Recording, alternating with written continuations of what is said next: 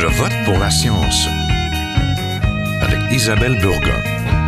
Bonjour à vous, j'espère que vous allez bien. Bienvenue de nouveau à Je vote pour la science.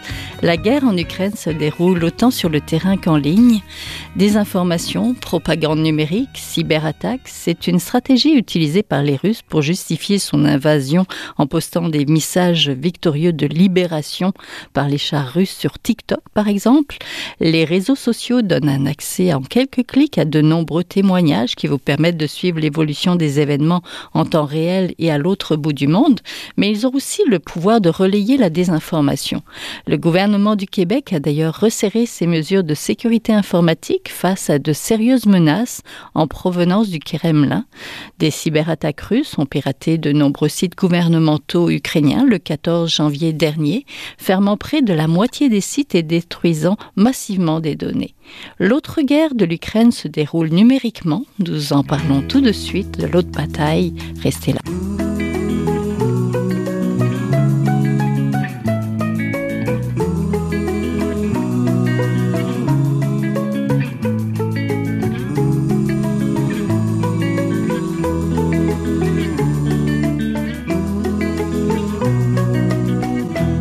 Je vote pour la science cette semaine, nous voulons aborder la guerre numérique que se livrent les Russes et les Ukrainiens. Internet peut être aussi un champ de bataille et faire de nombreux dommages.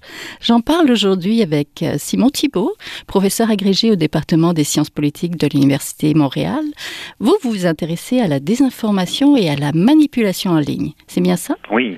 Bonjour. Bonjour. Je suis aussi en compagnie de Paul Laurier, le président de Vigitex. C'est une entreprise experte en cyber-investigation. Il est spécialiste en cyber-enquête. Vous, vous avez travaillé à la Sûreté du Québec au sein de plusieurs départements de renseignement, ainsi que d'une équipe intégrée de sécurité nationale avec la Gendarmerie royale du Canada et le Service de renseignement canadien de sécurité. Vous avez lutté contre des crimes financiers, le terrorisme et son financement. C'est bien ça? On, va, on va explorer tout ça. Bonjour, donc bonjour à tous les deux.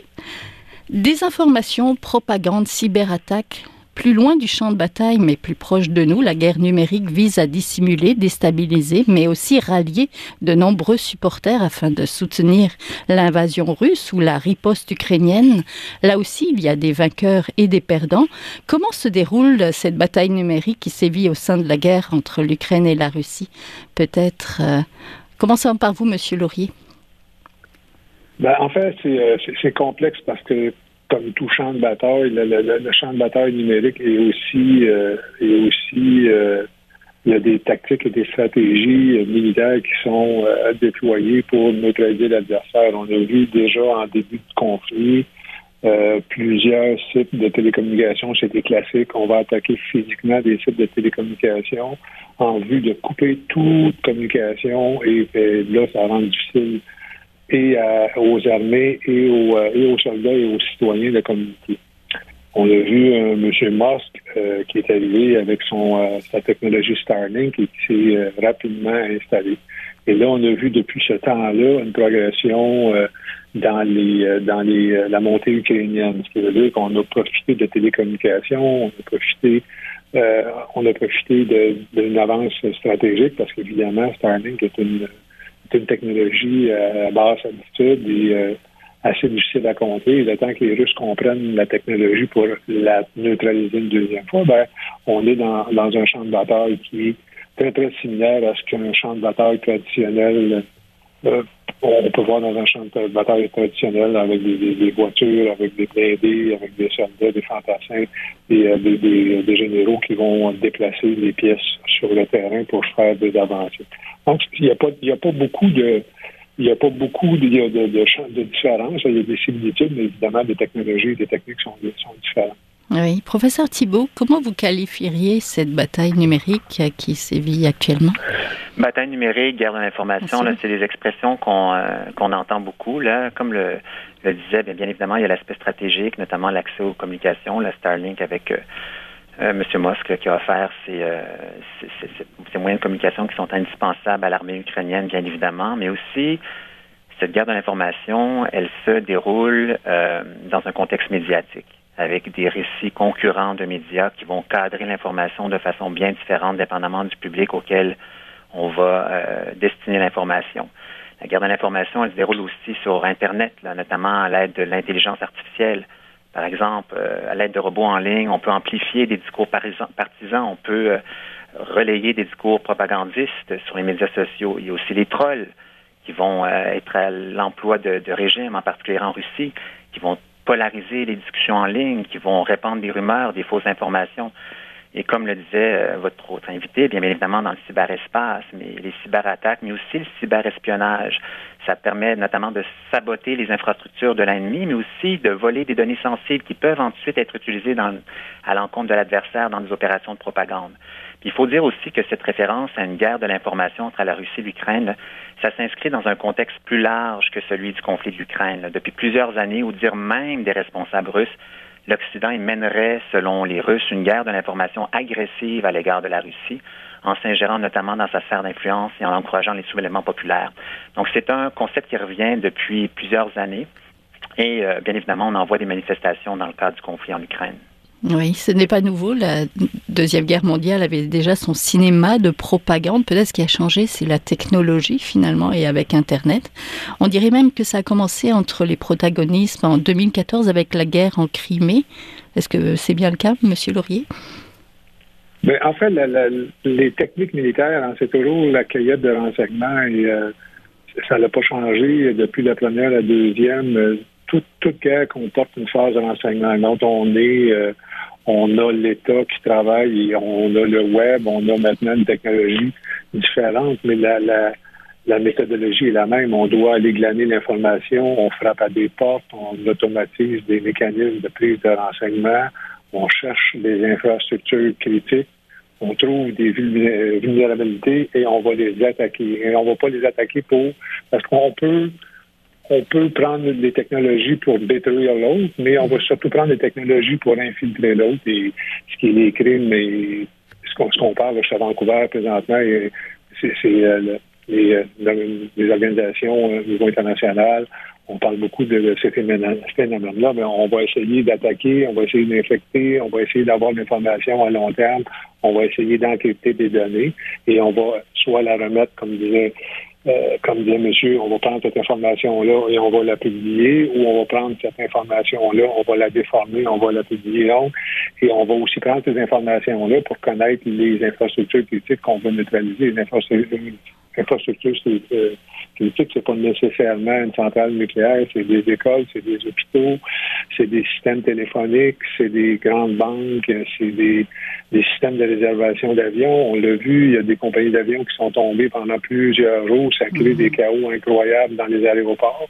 Et c'est des, euh, c'est pas, euh, c'est pas une c'est pas une stratégie de guerre finale, mais c'est de faire mal paraître l'adversaire et de lui donner euh, énormément de, de problèmes à résoudre. Et pendant ce temps-là, ben, les avancées sur le terrain ne se font pas. Donc, la guerre, les Russes euh, ici, les Chinois, les Indiens, les Iraniens, tout ce qui est conflictuel au niveau géopolitique, ben, ces gens-là se préparent à être attaqués et pour, pour être attaqués, ça prépare à l'attaque. Donc, c'est mutuel. Les Américains le font, les Canadiens, on est un peu plus en retard. On a, euh, on a commencé il y a quatre ans avec euh, un centre canadien. Donc, on est vraiment dans cette mentalité-là. On est vraiment dans une logique de guerre. Oui, tout à fait.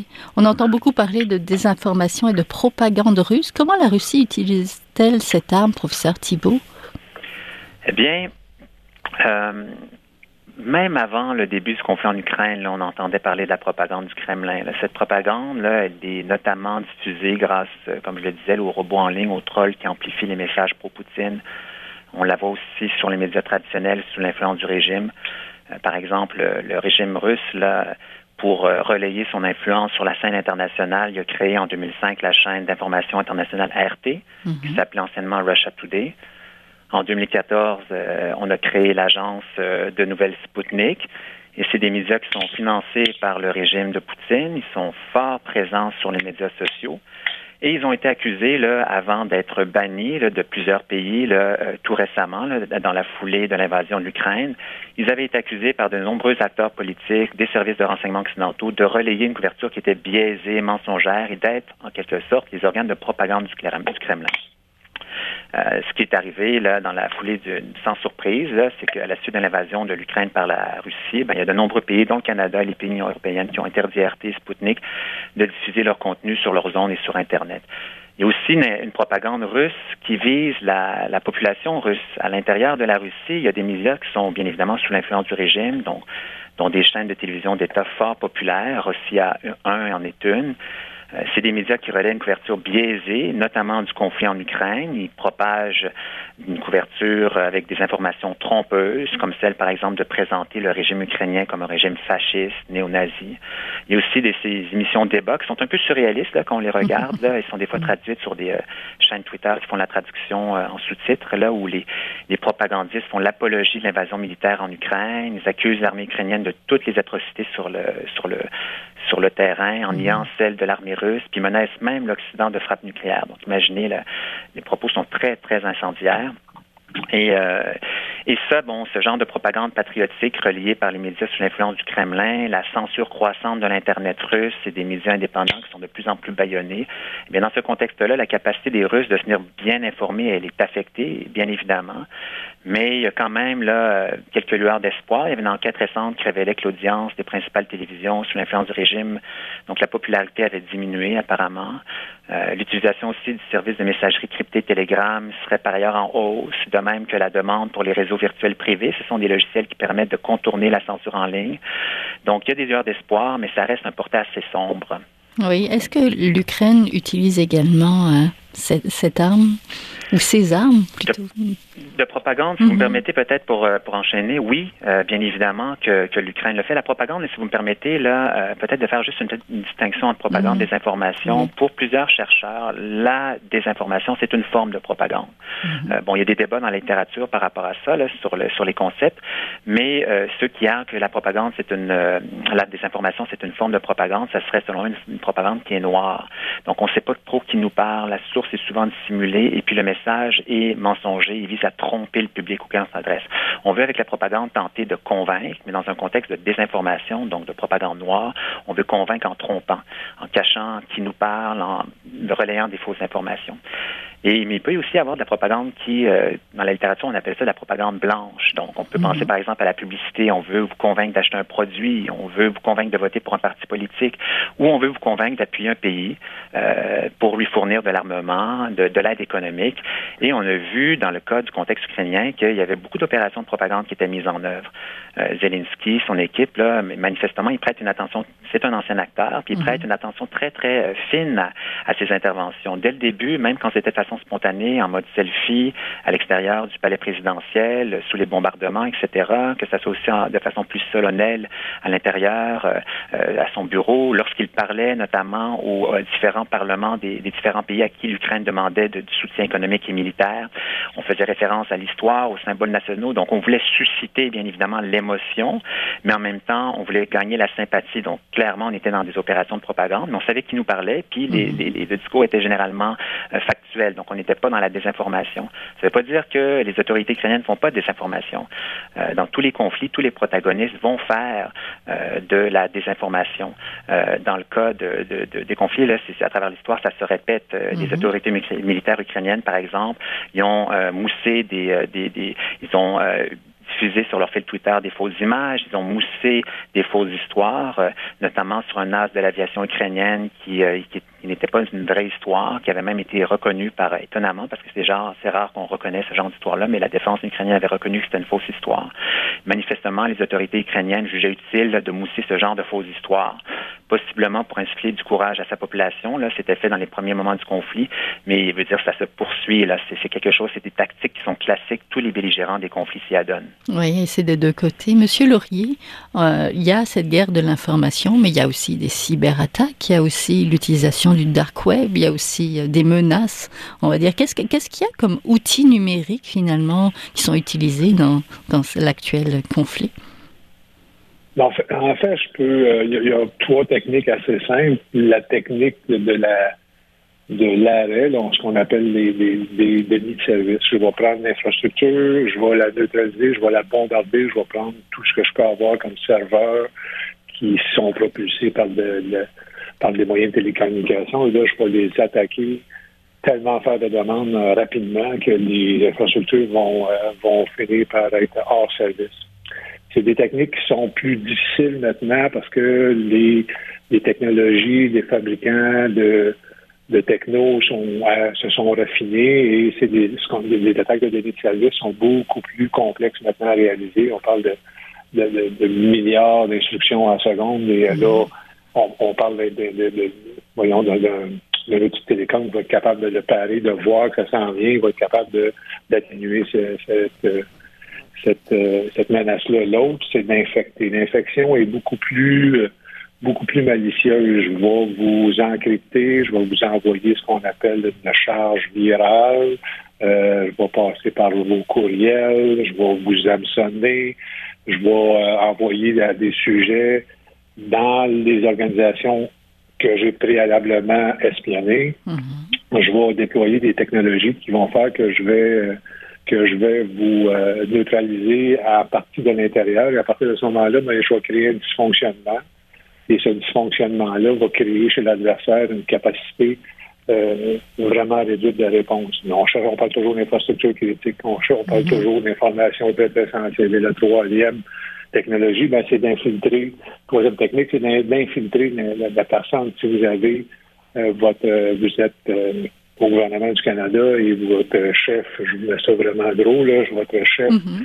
des technologies, c'est un agent double russe, ben lui peut faire énormément de dommages à l'intérieur sans que ça vienne de, je vais avoir compromis euh, le système informatique, les systèmes critiques, les systèmes sensibles de l'intérieur. Donc, euh, c'est très, très difficile à parer parce que la menace est, de l'interne et avant qu'on découvre qui, qui est quoi et comment, mm-hmm. ben, souvent, on est vraiment dans le problème.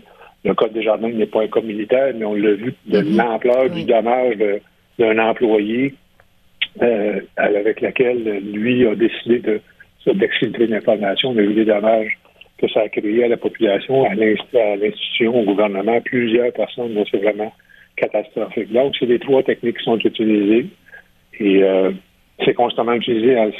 tout le monde et puis tout le monde. Il y a, plein de il y a plein de techniques qui sont utilisées, de technologies, pour constamment épier le web. Et c'est d'ailleurs pourquoi euh, la Russie, d'ailleurs, quand j'y étais, j'ai j'ai travaillé pour l'Agence mondiale antidotage, ça veut faire l'exfiltration des données pour euh, le laboratoire russe.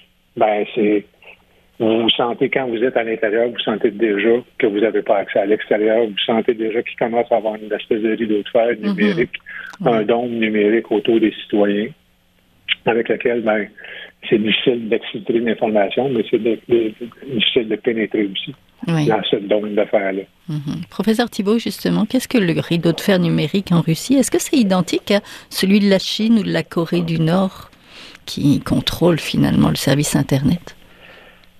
Euh, ben, en fait, cette expression, ben, c'est pas aussi euh, dramatique là que ce qui se mhm. passe, par exemple, en Chine. Dramatique dans le sens où c'est des environnements Internet beaucoup plus euh, isolés, beaucoup plus fermés. donc, cette expression d'un rideau de fer numérique en Russie, c'est utilisé pour illustrer le contrôle grandissant de l'espace médiatique mais aussi de l'Internet russe, en particulier depuis l'invasion de l'Ukraine par l'armée russe en février 2022.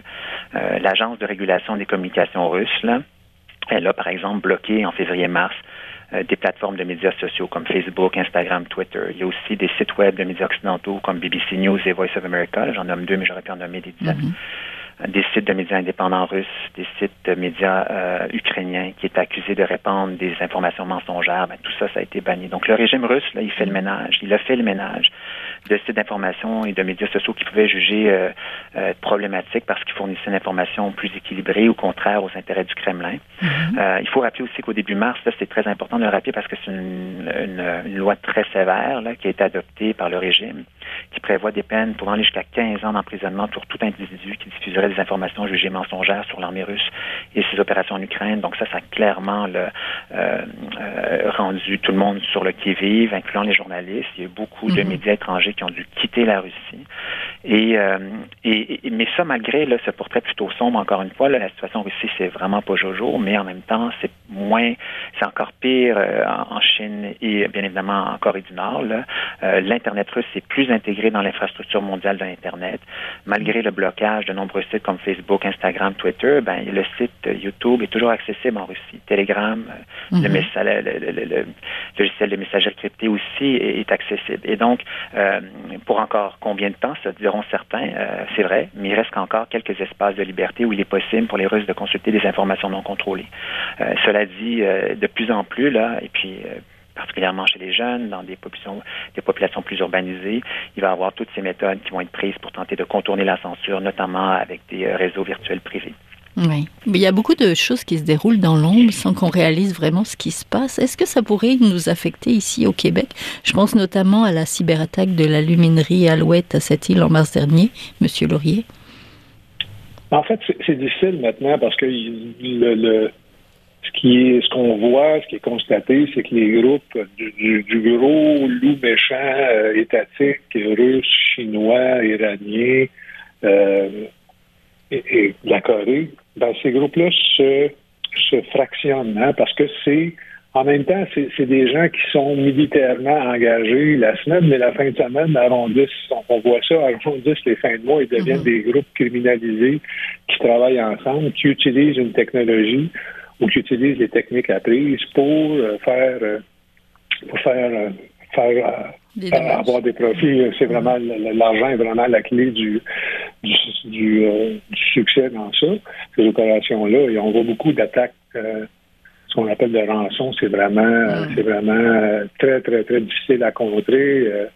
il y avait hier une conférence de quelqu'un chez Google qui, qui, démontrait comment, comment maintenant ce qu'on appelle les, les techniques, les fichiers sont beaucoup plus complexes. Avant, vous envoyez un programme exécutable et on le bloquait, c'était fini. Maintenant, c'est beaucoup plus euh, compliqué, c'est des scripts, ça, ça provient de plusieurs endroits avec la l'implémentation de partout maintenant de l'informatique, l'info-nuagique, ben, l'information peut aller chercher, pas nécessairement à l'intérieur de l'entreprise, mais à l'extérieur de l'entreprise. Mm-hmm. On va barrer des... Euh, des euh, donc, ça a des répercussions parce que c'est quand même des techniques militaires et ça affecte toujours, on le voit, il y a des écoles, des cégeps, des compagnies d'aviation, il y a plein de monde qui ne sont pas euh, qui ne sont pas A1 au niveau de la cybersécurité. Et euh, ben, ces gens-là l'exploitent. Est-ce que c'est l'État ou est-ce que c'est des pirates de l'État ou c'est des criminels? C'est vraiment, cette preuve-là est très, très, très difficile euh, à faire et d'avoir le hors de tout doute. On, on sait c'est qui, mais mm-hmm. d'amener ces gens-là dans les tribunaux, c'est beaucoup plus compliqué. Peut-être si je peux me permettre de, rajouter là, euh, ce, genre de vol là, de, ou d'intrusion ou euh, de vol de, données, etc. Ça peut être utilisé, comme je le disais tout à l'heure, dans un contexte où on va réutiliser ces données-là, notamment dans des campagnes de propagande ou dans des campagnes de désinformation. Rappelez-vous la campagne présidentielle américaine. Il y avait eu le piratage par des agents du renseignement russe de différentes euh, organisations et acteurs américains qui étaient jugés d'intérêt stratégique. Par exemple, les serveurs du Comité national démocrate. L'objectif, c'était de euh, voler les contenus, mais après ça, de les des serveurs démocrates, pour ensuite relier le contenu avec euh, le site web Wikileaks qui, dans un contexte de la campagne présidentielle, rendait public les informations à des moments très stratégiques de la campagne euh, présidentielle pour notamment dans ce contexte-là, c'était des informations qui étaient défavorables à Hillary Clinton parce que ça montrait tout, tout le, grenouillage qui existait au sein du parti, tous les, affrontements qui existaient. Mm-hmm. Et c'était en, partie pour démobiliser euh, les partisans de Bernie Sanders qui avaient, qui avaient lutté contre Hillary Clinton pour avoir euh, pour être candidat démocrate à la présidentielle américaine. Et donc tout ça, ça avait été utilisé et ça a été illustré, documenté justement pour semer la zizanie pour, dans le contexte électoral, pour s'ingérer dans le contexte américain. Et donc, c'est un exemple où là, le vol de données peut être utilisé dans un contexte euh, où on veut faire de la désinformation, où on veut semer la zizanie, on veut faire une campagne d'influence dans un contexte démocratique pour justement euh, s'en prendre et miner le processus démocratique d'un pays adversaire, dans ce cas-ci euh, les États-Unis. Oui, il y a les experts là-dedans, mais il y a aussi des internautes, j'allais dire des citoyens, mais c'est pas des monsieur et des madame tout le monde non plus. Je pense à Anonymous, je pense à IT Army, Belarusian Cyber Partisan, qui tentent de répliquer de depuis le début des hostilités. Est-ce qu'on peut qualifier ce moyen de citoyen? Comment on peut le qualifier finalement? Monsieur Laurier, peut-être? Ben, ce sont en général, et pour les avoir, euh, avoir travaillé de proche pendant la, le printemps arabe, on a regardé le phénomène au Québec.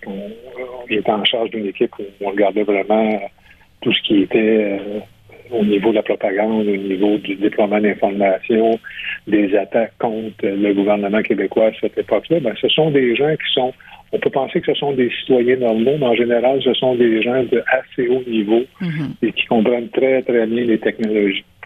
Donc, ça aide, c'est contré, mais c'est pas toujours euh, harmonisé avec la défense, je vous dirais, avec l'alignement.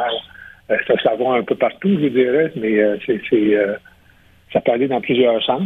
Ces groupes-là sont importants, voire essentiels. Par contre, ben, dans une stratégie plus globale, ben, c'est un peu plus dispersé.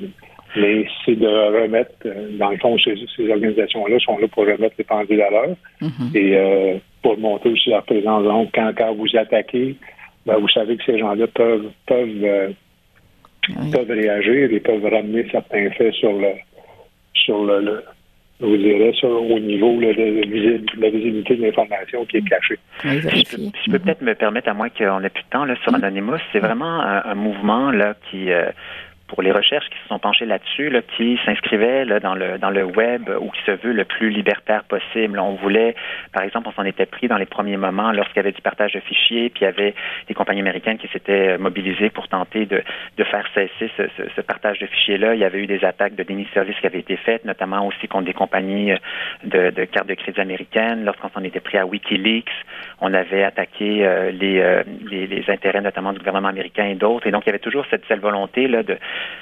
de, de, de vouloir s'attaquer à des entités qui étaient jugées comme étant entravant la liberté sur Internet. Mais euh, Anonymous aussi, c'est un c'est un mouvement qui euh, aussi, dans un contexte, par exemple, du printemps, euh, des, des, des, mouvements de soulèvement populaire de, lors du, printemps arabe, ou bien dans d'autres mm-hmm. contextes, dans le contexte mm-hmm. ukrainien, on va faire de champs d'attaque. Mais ce que les recherches disent, c'est que c'est vrai qu'il y en a certains qui sont très sophistiqués, mais il y en a beaucoup qui sont là aussi parce qu'ils suivent le mouvement. Ce ne sont pas nécessairement des, des pirates informatiques très très, très sophistiqués.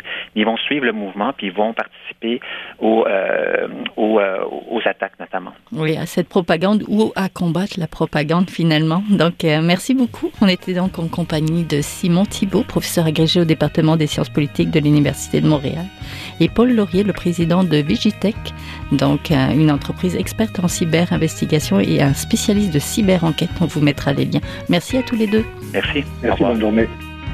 Voilà, c'est tout pour cette semaine. À la régie, Daniel Fortin. À la recherche cette semaine, Fanny Robarcher. À la réalisation au micro, Isabelle Burguin. Je vote pour la science, c'est une production de l'agence Science Presse avec Radio VM. Nous avons toujours des rediffusions sur ces ondes le jeudi et également sur le site de l'agence Science Presse.